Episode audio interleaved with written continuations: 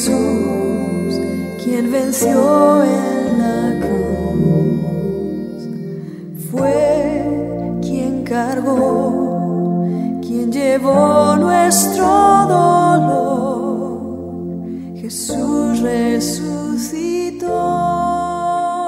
Si recordamos lo que hemos aprendido en devocionales anteriores, a Jesús también se lo llamaba en la Biblia el segundo Adán.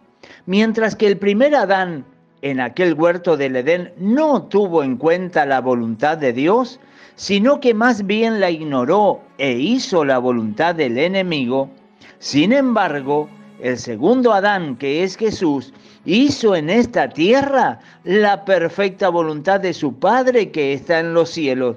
Y aunque el enemigo intentó muchas veces seducirlo para que hiciera su voluntad, Jesús se mantuvo firme y en ningún momento el maligno pudo sacarlo de su hábitat y llevarlo a su terreno.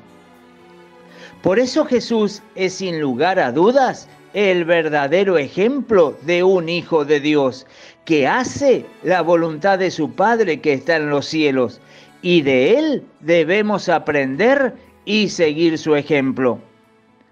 Después que Jesús fue bautizado, nos cuenta Lucas en su Evangelio capítulo 4 del 1 al 13, que Jesús fue llevado por el Espíritu al desierto y fue tentado por Satanás. Y éste le pidió que si era hijo de Dios, realizara ciertas cosas.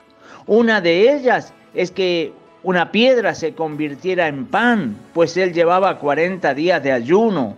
Otra le ofreció los reinos de la tierra si postrado lo adoraba. Y por último, que se tirara del pináculo del templo, puesto que su padre lo iba a guardar para que no sufriera esa caída. Y si bien Jesús podía haber hecho todos esos milagros y hazañas y salir ileso de todos ellos, pero finalmente hubiese estado haciendo la voluntad del enemigo en vez de estar haciendo la voluntad de Dios. Por eso no importa qué tan noble parezca algo que viene a nuestra mente para que hagamos. Debemos siempre asegurarnos que lo que vamos a hacer sea siempre la voluntad de Dios y no algo que el engañador haya puesto en nuestra mente y quiera inducirnos a hacer su voluntad, por bueno o noble que parezca. Cuando hablamos de hacer la voluntad de Dios, sé que esto siempre atrapa la atención de los cristianos que siempre se están preguntando, ¿cuál será la voluntad de Dios para mi vida? Y muchas de esas preguntas van dirigidas a ¿con quién se casarán? si es el hombre o la mujer de Dios que tenía planeado para ellos. Otros viven preocupados con la voluntad de Dios en el área laboral o en el mundo de los negocios, si comprar o vender algo, si está eso en la voluntad de Dios o de irse a vivir a un determinado país. Y si bien hay que buscar la voluntad de Dios en todas estas cosas, hay algo mucho más profundo aún que tiene que ver con la voluntad que el Padre tiene para nosotros. Y esta es que seamos semejantes a su Hijo Jesús. Sí, si tú le preguntas a Dios, ¿cuál es la voluntad de Él para tu vida? Su respuesta será que tu vida sea transformada a la imagen y semejanza de Jesús. Es decir, que el deseo del Padre es tener en esta tierra una familia formada por hombres y mujeres que sean similares a su Hijo Jesús. Dice en la carta a los Romanos, capítulo 8 y verso 29, porque a los que antes conoció, también los predestinó para que fuesen hechos conforme a la imagen de su Hijo, para que Él sea el primogénito entre muchos hermanos. Mira qué importante es esto, por favor. Dios ya te tenía escogido a ti y a mí desde antes de la fundación del mundo.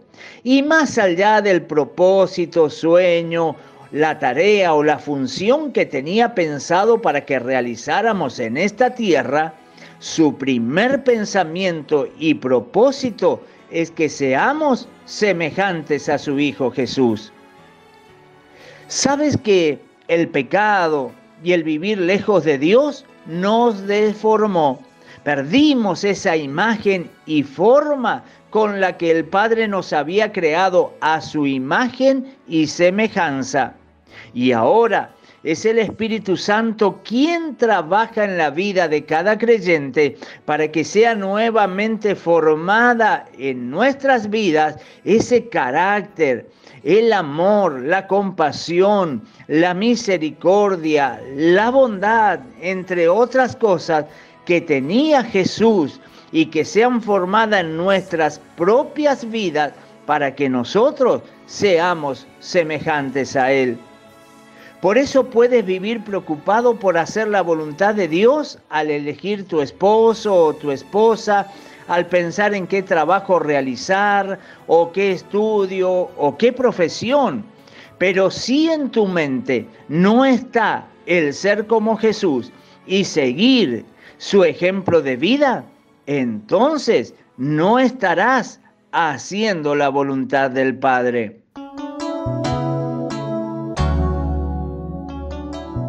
Por eso, mi querido amigo y hermano que me escuchas, hoy el Padre por medio de su Espíritu Santo ha permitido que este audio llegue hasta ti para decirte cuál es la voluntad del Padre para tu vida.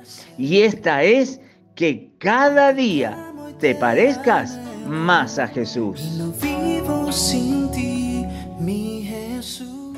Mañana Dios mediante nos volvemos a encontrar. Que el Señor te bendiga. Señor,